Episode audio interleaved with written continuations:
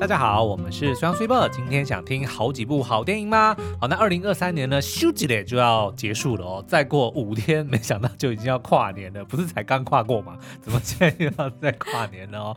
所以呢，我们今天的节目呢，想要来跟大家盘点一下过去这一年呢，我们最怎样怎样怎样的几部电影。有了，我们帮大家分类，因为本来想说来个 top ten，但是觉得好像纯粹用这个排行来。分哦，有点不太公平。因为我觉得现在电影就是它的那个分众做的非常的清楚，嗯，或者是它有很多混类型，对，所以其实你要分。就你要把直接用排名来分，好像很难哦。对，很难，就是、嗯、呃，苹果对苹果 对。对的相比这样子，所以我们就只能呢，就是譬如说呃，举例说哦、呃，最讨喜啦，啊、嗯呃，或者是我们觉得说哇，当初居然是真人真事改编，然后觉得难以置信的作品啦，嗯、呃，或者是哎最爱的动画、嗯，或者是呢最让 Super 跌破下巴。对，或者呢是最让我们一头雾水的电影，对。或者是呢？哎，我们觉得票房最可惜的作品，好、嗯，所以我们大概就是会盘点大概七八类的一个片单。对，那呃，当然大部分呢，在我们过往的这个 YouTube 或者是在我们的 Podcast 节目里面呢，哎，其实是有介绍过的。嗯，好，那你干嘛要跟人家这样讲呢？这样人家就知道说我们今天是急着要赶快录完，就可以去看《单身级地狱》了。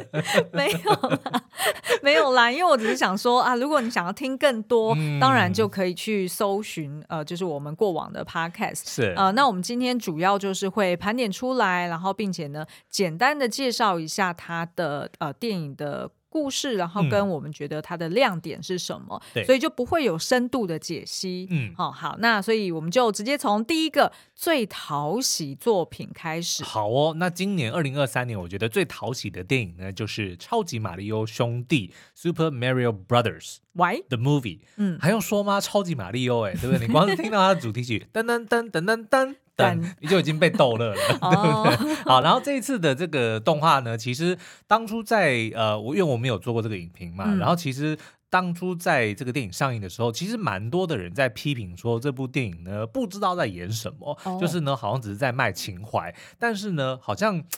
我在看的时候，我就我非常的开心，我被逗乐了。哦、你被逗乐了，因为我就觉得说，超级玛丽不就是我们从小到大的一个回忆嘛？嗯、就是不要，我不知道为什么这么多人会去期待说，他一定要有什么非常。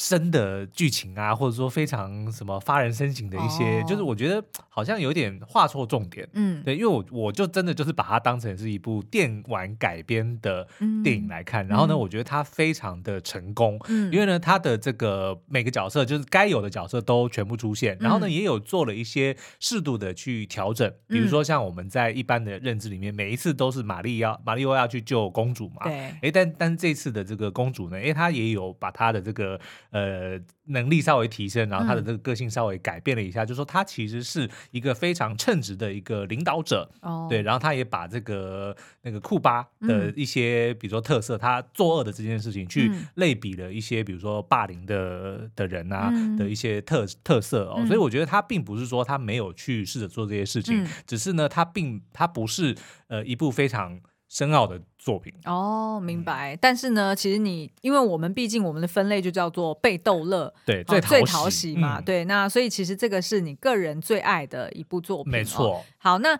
我的最讨喜作品呢，当然就是芭比喽。嗯，哦，好，那哎，那我要介绍芭比的故事吗？我觉得不用，我觉得你可以讲它为什么讨喜。对，因为其实我们好像这一部介绍蛮多次的，嗯，然后而且苏央呢，就是还哎，就是距离不到两公尺哈，哦，然后可以跟 Margaret Robbie。嗯，就是直接面对面的去对谈，而且每次讲我都要忍不住要夸赞自己，嗯。就是最后结束的时候呢，我们的那个 Margot Robbie 还跟我说 “Great interview”。我知道，因为你一出来就马上来跟我 邀功这件事情。好棒！对，好，那事实上呢，就是我觉得他最可爱的地方呢，嗯、呃，算是有两个吧。第一个就是说，他当然他整个作品的氛围非常的到位，嗯、粉红泡泡、呃，就是那个粉红泡泡啊，然后他的那种呃奇幻感、预言感。嗯然后以及呢，呃，它的就是不管是配乐还是它的呃画面，然后它的就是演员的服装，然后等等的这些呈现出来的模样，嗯，就让你觉得说，好像我真的是置身在芭比乐园里面。是，这个是第一点，就是就是很单纯的那种娱乐声光的享受。嗯、那当然，第二点呢，被逗乐了，就是呢，虽然在。呃，interview 的呃不是 interview，孙杨在跟呃 Margot Robbie 访谈的时候就有提到说呢，哎、嗯，他们想要搞笑的这种切角，哦、不是只是为了呃做出很怪诞呐、啊，对。啊、呃，或者是很滑稽的这些笑梗，嗯，因为通常我们大家想象哦、呃、要拍喜剧电影，很有可能就是往那个方向去，就是透过角色的滑稽，透过角色们搞笑来达到这个幽默，嗯、但是呢，这个芭比呢，它大家可以去看我们那个访谈里面，嗯、就是 Margot Robbie 曾经有讲说，他觉得这部片为什么成功的一个原因，就是说很多电影里面的笑料，it's funny because it's true，嗯，就是因为它真实到。很好笑，嗯，像比如说他举的例子就是说，我们都知道芭比她就是一个非常这个被物化的一个女性，然后呢，呃，她也就是被很多人都批评，都说是在物化女性啊等等的。但是呢，芭比却自己认为说，我改变了全世界女孩的这个命运，对不对？嗯、我是他们最好的榜样，所有玩我的人，玩我的人，嗯、就是有在玩芭比的人呢，最后都可以长成这个美貌与智慧兼并，然后理性与感性都可以同时做到的完美女性哦。嗯但是我们都知道并非如此，对。可是他就是带着这样子的这个想象，所以他本人一点都没有搞笑，嗯、他非常的严肃的去跟他遇到的女孩子们说：“Hi, I'm Barbie。”然后说什么“我是 I'm your favorite toy。”但是我们每个人都知道说，他待会会被那个女孩子洗脸。对对，就是因为有这样子非常的很真实的这些桥段，反而会让这个。场面会让我们觉得很好笑，嗯、对，然后再来当然就是、嗯、呃，肯尼这一次的这个算是他的人设，或者是说他的这个剧情安排，嗯、呃，其实他要探讨的是呃性别平权，对，而不是说聚焦在说哦父权有多可怕，然后所以女性都被压迫。嗯、其实他反而是赋予了肯尼，我们也需要用一个比较公平的视角来看待他，对，而不是就是将父权的这个枷锁或者刻板印象。放在他身上，然后变成说他也在压抑他自己。对，虽然他可能因为父权呃回到 Barbie Land，然后所以他可以获得很多的好处，可是其实要他盯住那个呃好像懂得一切，然后要照顾所有人的那样子的一个父权的期待的时候，其实他也很累。对，所以我觉得当他就是说呃故事情节去设计，让他也懂得放下这件事情，然后弄清楚了哦。呃呃，I am Ken，对，Ken is me，这两个呃不同的逻辑，嗯，那我觉得这个也是他设计的很好的地方，所以等于是让我觉得啊，非常的可爱，对，然后非常的呃讨喜，但是呢，在这当中却又可以适时的去讨论一些议题。嗯，我们在里面也有问到，就是导演那个 Greta Gerwig 说他是要如何的去。维持一个平衡，就是你想要说教的部分，跟你想要这个娱乐的部分。那大家有时间的话，也欢迎去推荐去听我们那一集的节目哦。嗯、那另外还想要再追加一个我们非常呃觉得很讨喜的作品呢，嗯、就是《旺卡》，就是由这个 Timothy Chalamet 所饰演的这个威利旺卡的新版的这个哦，嗯、因为它是属于有一点点像是音乐剧的呈现。嗯、然后呢，剧情非常的迪士尼，因为虽然它是华纳的，但是呢，非常的迪士尼哦。嗯、然后呢，这个歌曲也非常的动听。那所以呢，如果你是想要找一部，就是在这个寒冷的冬天，能够跟家人啊，就是阖家大小一起去看，然后让你心情愉快的作品的话呢，王卡也是一个不错的选择。嗯嗯，好，再来进入到第二个最难以置信是真人真事改编的故事，因为通常我们在看就是真人真事的这种、嗯、呃故事，譬如说像呃。Oppenheimer 其实也是哈，嗯、那我们通，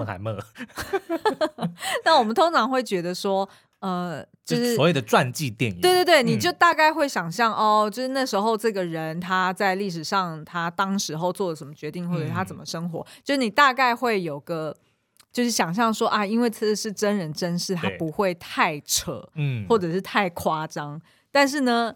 如果今天有一部作品，他就讲说他是真人真事改编，但是当你看到电影呈现的时候，嗯、你就会觉得怎么可能？怎么可能？怎么真的有人 这样子，就是发生过这种事哈对？那那就会印象很深刻了、嗯。那我想要推荐的最难以置信的真人真事改编的呢，就是 GT 跨界玩家哦。那大家应该都知道，就是我的这个大学跟研究所都读的都是游戏设计嘛，然后也一度在这个游戏界工作过，所以其实呢，我是打电动长大的。那他这个 GT 的跨界玩。玩家里面那个 GT Gran Turismo 呢，其实是一款我自己非常喜欢的呃赛车游戏，嗯，叫做跑车浪漫旅游。嗯、那这个游戏呢，就是它其实不能够算是一个游戏，它叫自己叫做 Driving Simulator，嗯，它叫做是这个赛车模拟器哦，哦。就是它非常的真实，真实到呢。会让你有点点晕眩，又晕眩了。不是啦，就是它真实到不管是每一台车的这个性能哦，甚至连呃轮胎的这个材质，然后以及跟地的这个摩擦，甚至你方向盘的回馈，你多转那一点点，它的那个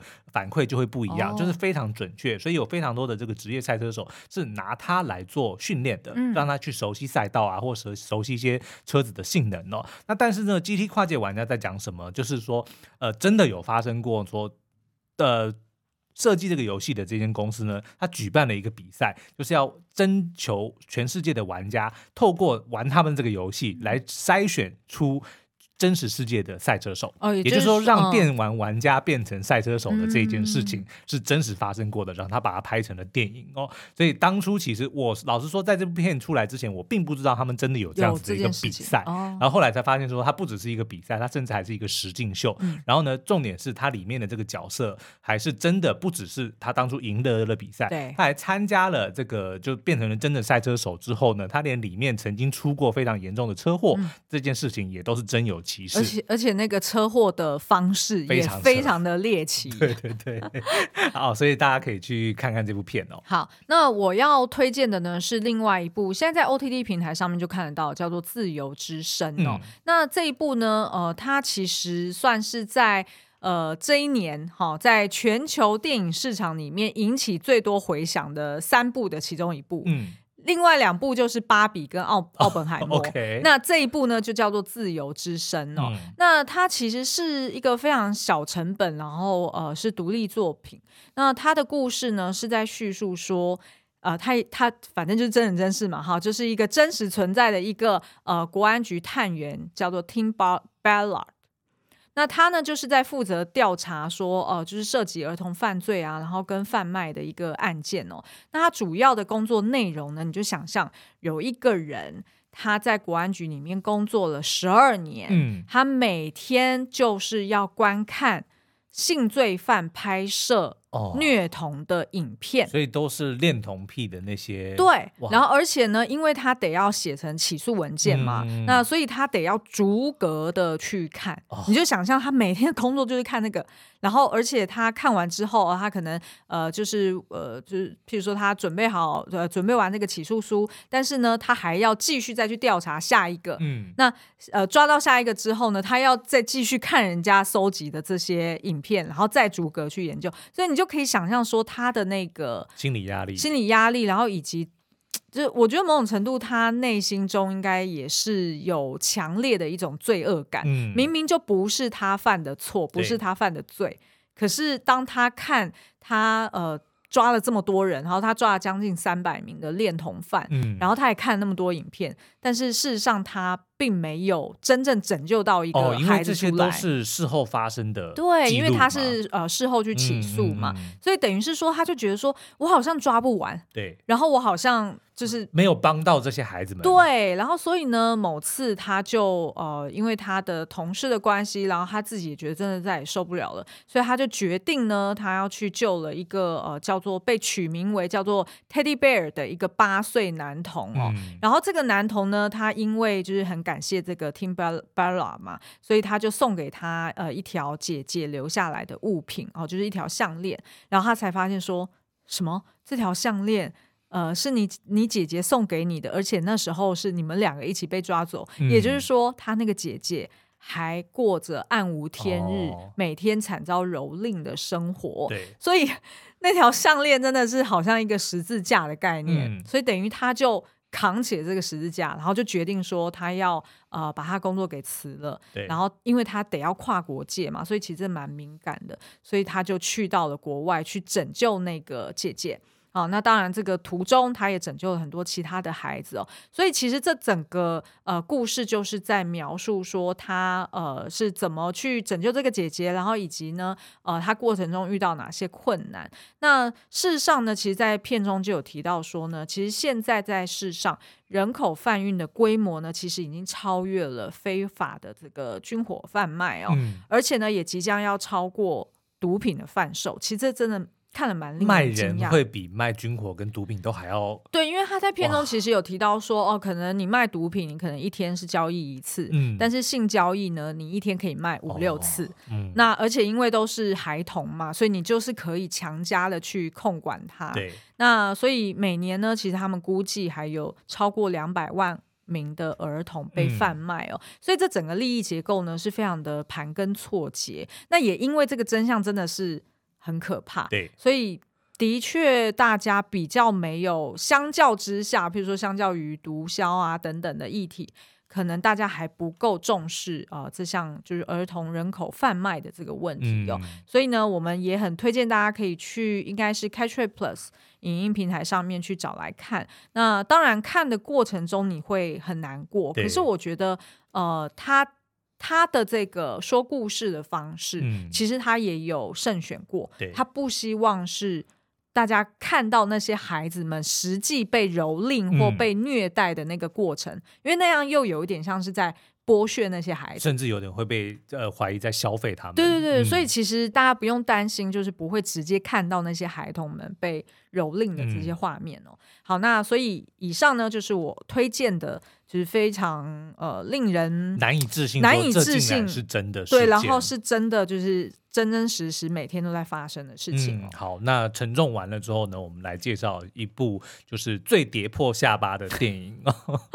跌破跌破下巴是我们专属的对，我们专属的名词。所以如果是新听友，你请请不要介意。好，那这一 部大家一定觉得我们很奇怪，就是《龙与地下城》。盗贼荣耀，那为什么要说它跌破下巴呢？或者说跌破眼镜哦？就是因为呢，大家都知道，其实游戏改编的这个作品哦，电影呢，其实非常难拍，大部分的时候呢，都会被呃这个粉丝会嫌弃，就是说呃你也失去了这个游戏当初的这个 essence，然后呢拍出来的电影，电影人也不喜欢，游戏人也不喜欢，就是都不讨好了，就感觉好像有点不知道你在干嘛，只是为了拍而拍。那但是这个《龙与地下城》呢，却是我觉得嗯算是。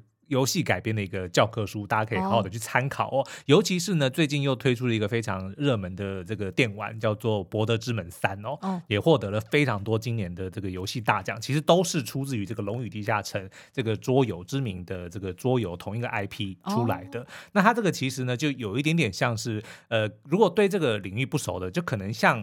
有点像魔界这样，就比如说是一个异世界，所以有各种的种族啊，有什么精灵啊，有矮人啊，然后也有龙啊，然后也有魔法师啊等等的这样子的一个异世界里面哦。然后呢，但是因为它的这个呃故事呢，故事其实它就是。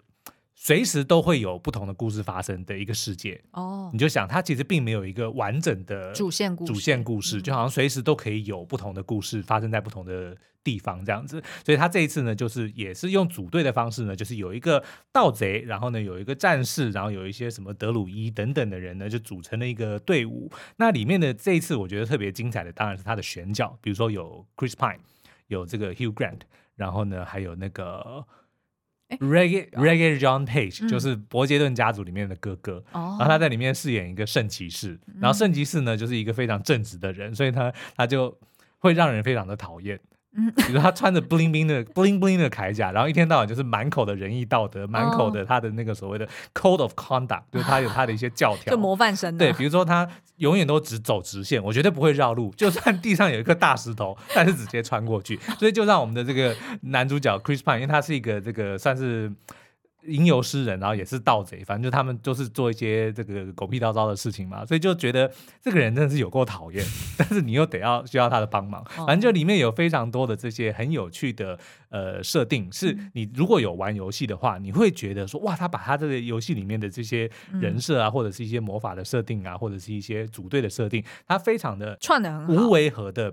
电影化，哦、所以就算你不玩这些游戏的人呢，你在看的时候，你也会觉得它是一个非常流畅的一个。的确，我在看的，我在看的时候完全不需要门，就是完全没有门槛，完全不需要门槛。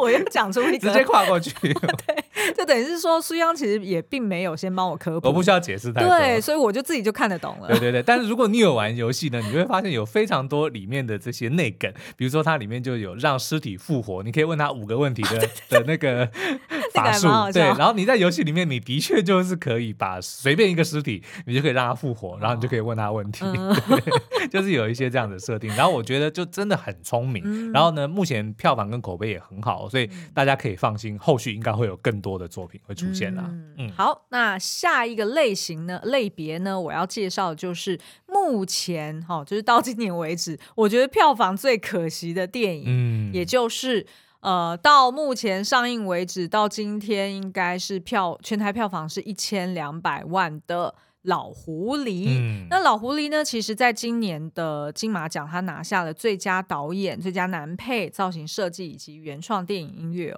哇塞！你知道我最近就是泡澡的时候都在听他的原声带，音乐真好听，真的好好有味道哦，嗯、就是。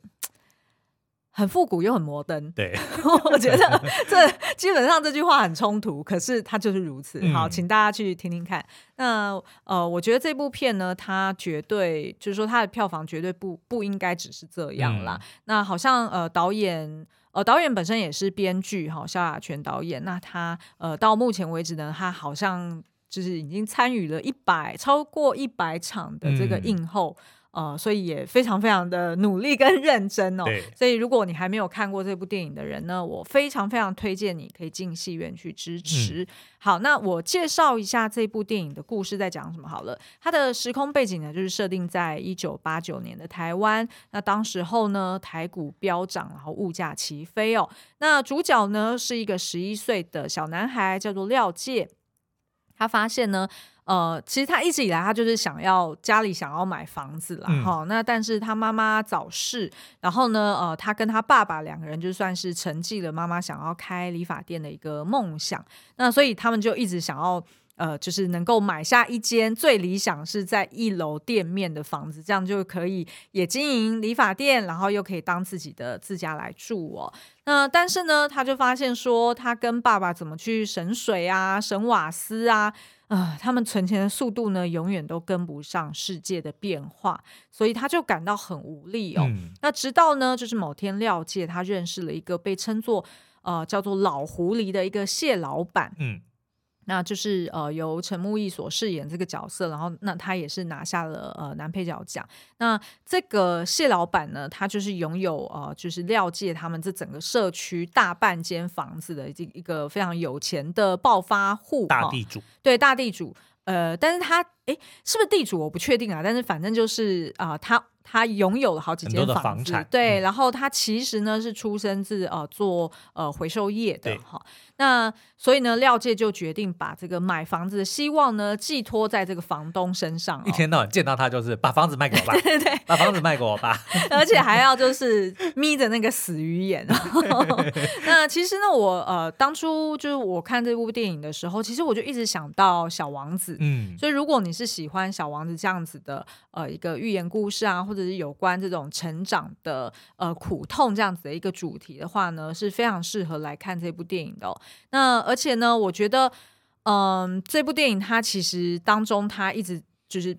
贯穿全片在问的一个主题，其实就是在讲你想要成为什么样的人。嗯，所以其实也让我们联想到宫崎骏的《苍鹭与少年》，也是今年的动画哈。嗯、那所以其实我觉得这部片非常适合大家带着阖家大小一起来欣赏。当然里面是有探讨到一些呃家庭的价值啊，或者是教育的意义等等哦，但是并不会，并不会觉得说教。反而你会觉得说哇，整部片很魔幻呢。嗯，哦，好，那所以就推荐大家。那再来呢，我们既然都已经讲到动画了，嗯、那我可不可以问一下隋阳，今年的动画有好几部，而且都是非常经典的作品哦。呃，包含有就是刚刚讲的《苍鹭与少年》，嗯，然后还有《铃芽之旅》，嗯，哦，那还有《灌篮高手》，对。那苏央最爱的是哪一部？你刚刚已经讲完了，就是《灌篮高手》了。对，那为什么呢？好，那这个《灌篮高手》其实我相信呢，所有的男生都一定有看过，就跟《七龙珠》一样经典。其实女生也有看了，我也有看了《灌篮高手》。《灌篮高手》搞搞不好，他对在女生的这个领域里面，嗯、或者说领女生们对于《灌篮高手》的接受度，嗯、可能也比《七龙珠》要高得多。就是我讲我们这个年年纪的人啦。哦，对，你应该没有看过《七龙珠》吧？对，对我来说是没错，对不对？对对对。但是《灌篮高手》应该是流川枫的关系。呃，是的，没错。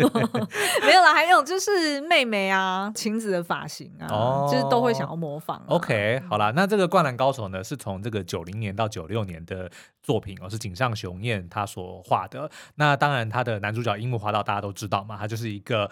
呃，完全不会打篮球的门外汉，但是呢，因为想要追篮球队队长的妹妹赤木晴子呢，所以就硬着头皮加入了篮球队。但是呢，嗯、因为他本身的天赋非常的好哦，嗯、然后呢，加上他很有那个自信心，所以他就一天到晚叫自己救世主哦。但是他后来呢，也的确是靠着他的努力跟天赋呢，就拯救了这个湘北篮球队哦。那但是当时其实漫画呃虽然有画完，然后他也有动画版哦，可是动画版其实当年就是停在了最关键的一站，就是最重要的。那一场山王工业对湘北高中的这一场篮球赛就停了，所以其实没有人知道说这个动画化之后这一场最关键的战役到底会长什么样子。那所以呢，这个井上雄彦这一次他不只是呃导演哦，他也重新的编剧了这一趟的这个最后这一战的过程哦，然后呢，把其中的那个后卫。宫城良田这个角色拔擢成为男主角，帮他设定了很多呃其他的故事哦，然后就重新演绎了这一场惊心动魄的比赛。然后呢，是用最新的科技的动画技术呢来呈现的，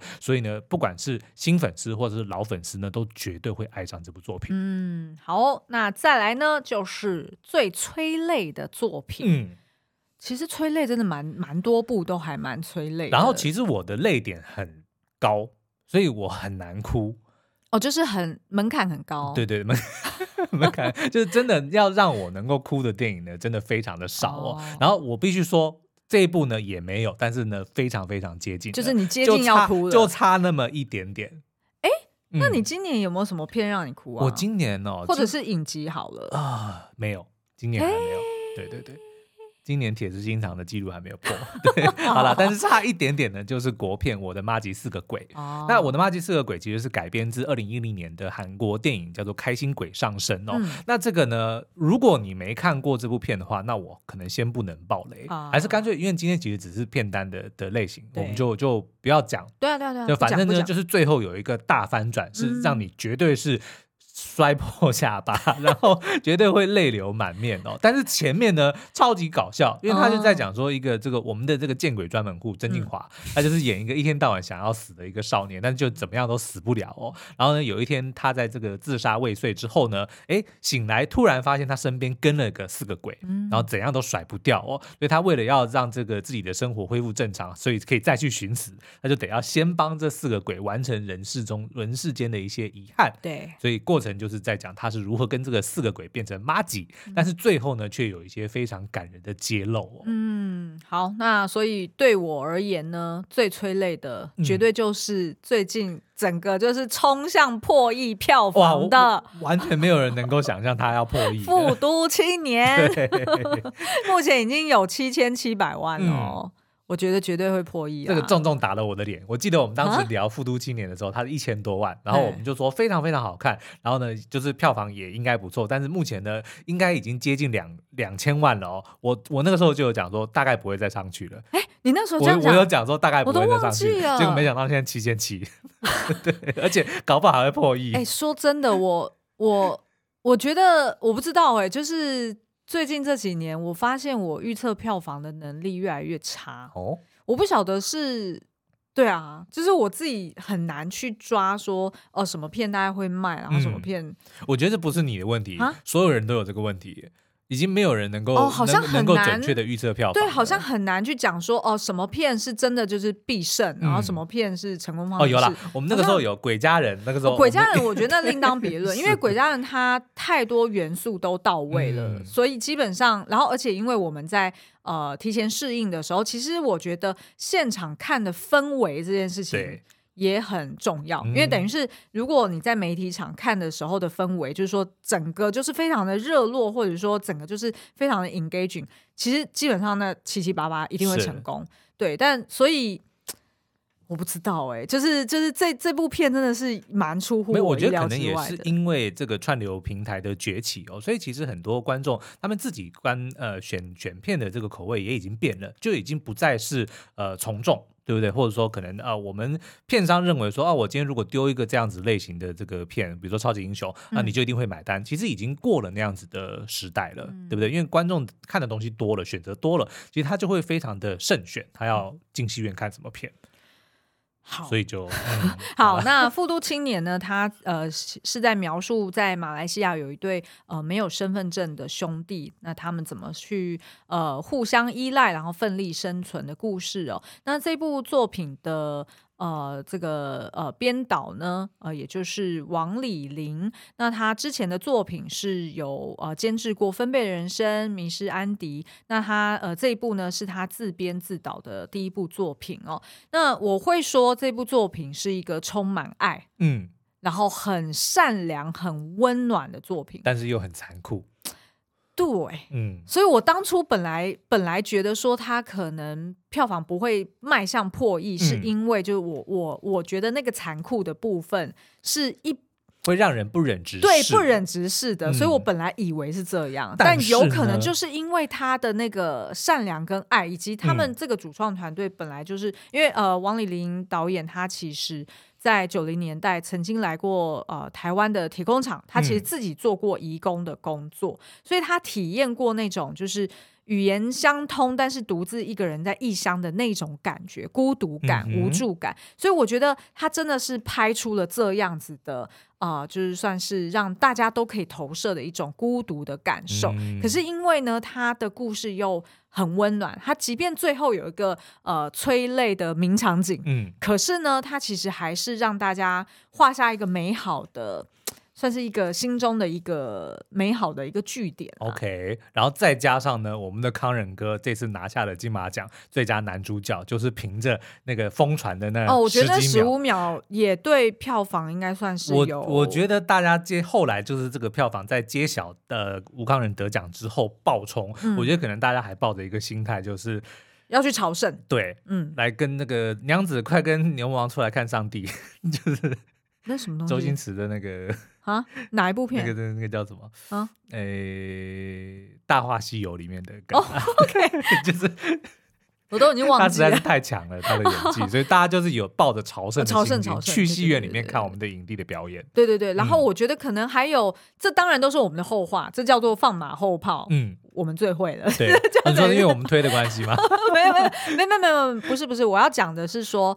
我觉得也有可能，我不知道现在的也有可能电影这件事情，嗯，变成一个社交行为，对，好，就是说，哎，我们一起去，嗯，看某部作品，一起去看上帝，一起去体验一个在戏院里面的一种。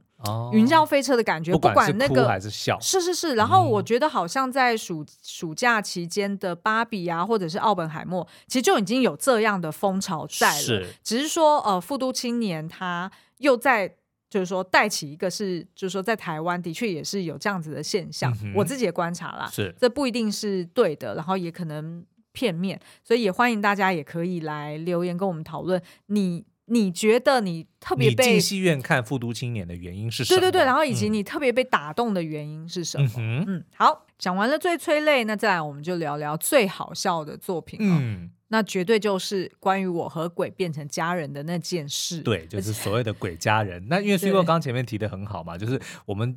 目前现在要评估票房好不好的，其实就是在戏院里面感受那个氛围。对，氛围。我们那时候在戏院里面看的时候，真的是哇！啊，那我知道为什么，就是我们会有点错过，因为复都我们是去片商的会议室里面看，就是三个三个女生在里面哭。对，然后当时候因为呢，为什么？因为我那时候是刚开始戴隐那个隐形牙套的时候，对，所以我一边一边在那边啃着那个就是鸡胸肉，然后跟香蕉。然后一边呢，就是一直就是被这个隐形牙套咬到我的嘴唇，对，那所以我其实是有一点没有办法专心的。所以当我看到旁边的人哭成那样的时候，我就想说，哎，有这样子吗？就我觉得有可能是因为情境，哦、所以进戏院看。真的很必要，而且你是在片商的试片室，就是那个就荧幕还是比较小嘛，不是我觉得体体验一定有有落差，嗯、但是谁叫谁叫我想要提前看嘛，所以这也要怪我自己。对，好，但是鬼家人呢，嗯、我们去戏院看的时候，哇，那真的是全场轰动，对那个笑声此起彼落。嗯，然后我觉得是因为他这次真的是选中了一个非常。独特的一个题材就是冥婚，对对，然后它就是结合了台湾的传统文化，但是呢，他又做了一个小小的 twist。我们一般的冥婚当然就是一男一女嘛，对不对？但大家这一次就塞了一个男男，而且呢还找来了这个林柏宏来饰演我们的毛毛，就是变成鬼的那个死 gay，真的是死掉的 gay 就简称死 gay。然后呢，但是搭配我们的钢铁直男许光汉，那这两个人呢本身我们其他们以前有没有合作过？好像好像好像没有合作过，但是火。花非常的好，那我觉得是因为各自的演技都很强，所以配在一起的时候就毫无违和。我觉得这时候是导演的功力，嗯，因为跟呃剪接还有现场的调度很有关。对对，然后呢，也当然创造了非常多的这个名场景啊，比如说不敢相信，当然在浴室的时候也是非常的养眼。减肥照。我觉得，我觉得，呃，可能看呃鬼家人的那个现场，应该就是跟前之前，哎，是去年嘛，嗯、看月老的时候，大概类似、哦、类似的情况。对，对对对，就是说，如果有那种现场很热络的感觉，哈、嗯，大概就成了。对对，所以其实好像办媒体适应其实蛮必要的。我觉得这个可能也是测风向。我对，然后呢，但是这个也许是双面刃，因为大家可能不知道说适应的这个呃。受邀的人，除了我像我们这些、哦、呃，比如说影评啊，或 KOL 啊，或者是一些艺人等等的，哦、其实有一些人叫做戏院老板，就是一般的听众可能不知道哦，啊、就是去试映的有很多的戏院老板，因为他们必须要先看才知道说他要开多少厅是。给这部电影嘛。对，那如果他刚好就是比如说看到鬼家人，哇，现场的反应这么好，那当然肯定那个厅就给他开下去啊。嗯、但如果看到就是说反应也冷冷的。那可能他、哦、可能他就会就没有办法争取到那么多的场次，嗯、对啊，对，因为场次的确也蛮重要的。对，所以有些片为什么片商不办试映会？我觉得可能也是有这个说不出的秘密在这里面，就是不要，就这这这叫做长拙。哦，对不对？哎呦，我觉得讲到现在就觉得，哎，拍电影真的很难哦，真的很难，辛苦辛苦大家了，真的是真的很不容易。是，好，那我们就直接进入到这个今年我们个人最喜欢的电影哦。嗯，水宝你先讲，你刚刚其实已经露馅了。而且而且这个呢，没有没有所谓的逻辑哦，就是爱个人喜好，就个人口味而已，所以大家不要生气。就如果没有选到，喜欢跟水宝喜欢而已。好，我的绝对就是奥本海默。嗯，好，那因为呃，我觉得可能是因为第一个，诺兰本身有一个月晕效应。什么叫月晕效应？就是只要是诺兰的东西，我就爱，哦、就很朦胧，对不对？然后就会觉得哇，今晚的月亮真美。没有啊，月晕效应就是说有一种那叫什么，就是呃，有一种 hello effect，嗯，就是说呃，他放个屁都香。你要这样子说也是 对的，对，就大概心呃以心理学来说，大概是这样的意思。诺兰出品必属佳作，对对对对。那所以呃这是第一，当然是第一个。然后第二点呢，就是呃我看过原著，我看过他的这个哦，就是原子弹之父阿彭海默厚到不行。对，我看过他的传记，所以我知道他这个这个人的时空背景以及这个人的故事有多么的复杂。嗯。所以呢，他呃，诺兰可以用三条时间轴去讲述这二十年的故事，然后并且呃，也放入了他自己的一个观点。我觉得这真的是很不容易。嗯。然后野心很大，是。那至少我自己看，我是觉得他处理也还不错，嗯、但是呢，的确是比较硬一些。对，哈、哦。可是我觉得好像比天能好一点，哦、因为天能就算是天能，我们真的是觉得当时有点走火入魔。然后，而且天能看完的时候是有一种怒火在心胸。你为什么要这样处罚我？对，你为什么要这样对我？然后会觉得自己很笨。但是至少阿本海默有可能是因为我看看过传记，所以我看完之后我并没有。气自己很笨这样子，哦、所以，所以我那时候看完说，哎，我觉得哇，好好好惊艳哦！就是他怎么有办法把这两大本的传记用这样子利落跟精准的方式改编完成。所以今天也很难去讲太多细节啦。不过，呃，我们聊过蛮多集的，所以如果大家有兴趣，也可以搜寻一下，就是我们聊 Oppenheimer 的这个 podcast。嗯好，那苏央呢？好，那我二零零三年最爱的电影呢，就是《蜘蛛人穿越新宇宙》啦。嗯、那其实呢，这部电影呢，我我用一个方法，用一个比喻，大家就可以知道它有多强。他的上一部电影呢，《蜘蛛人新宇宙》呢，他就获得了当届的奥斯卡最佳动画片。然后那个时候看到的时候呢，我们基本上就是已经跪下来看了，就想说怎么可以有人可以拍得出这样子的的作品，就是用动画来呈现这个故事。嗯、但是呢，在看完这一次的这个续集《蜘蛛人穿越新宇宙》之后呢，我再回去看了一次第一集，我觉得第一集好像阳春面。你就我就那你现在就已经可以知道，等一下，那你现在第二集是什么面？第二第二还是第二集是什么排餐之类的？满汉大餐的牛肉面，对，你就你就会知道这个差异有多大。就是他怎么可以把当时已经是已经是神级的第一集。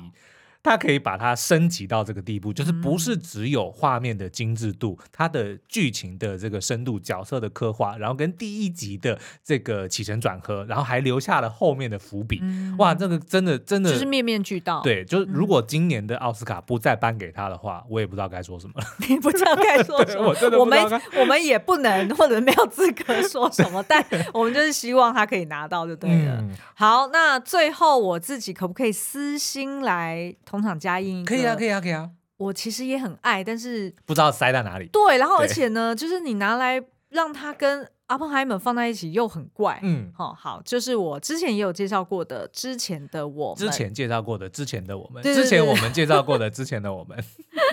好，那这部作品它是在讲，呃，女主角她是一个，就是说从韩国移民到加拿大，哎，其实她移民的年岁跟你差不多，哦、就是也是十二、十二、十三岁，哈、嗯，那她就是。呃，去到了纽，呃，他后来又在为了要追逐梦想啊，所以她又去到了纽约。嗯、那她当时候呢，在离开之前，有一个呃同班同学是她的算是青梅竹马哈。那呃，但是他们两个人因为就是女主角的移民然后，所以两个人就断了音讯。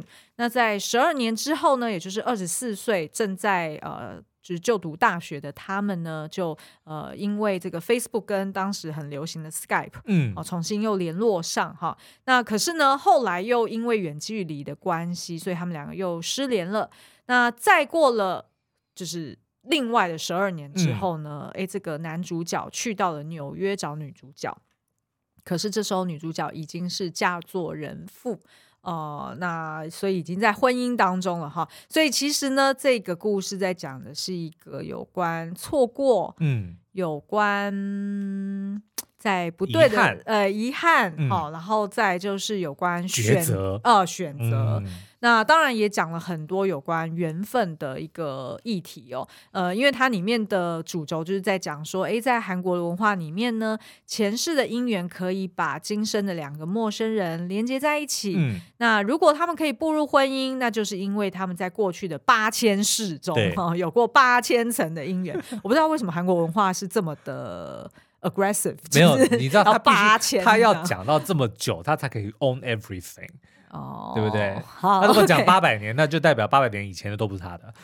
什么意思啊？八百年以前都不是他的，就是因为他如果讲说我们的这个历史就只有八百年，那就代表八百年以前的东西都不是我的。OK，我懂，我懂了。因为韩国他就是需要，嗯，就是 own everything，他要所有东西都是他们家的，他们家的文化，所以他要讲到就是数字比较大一点。所以我们下次写一个，我们叫做一万六千世。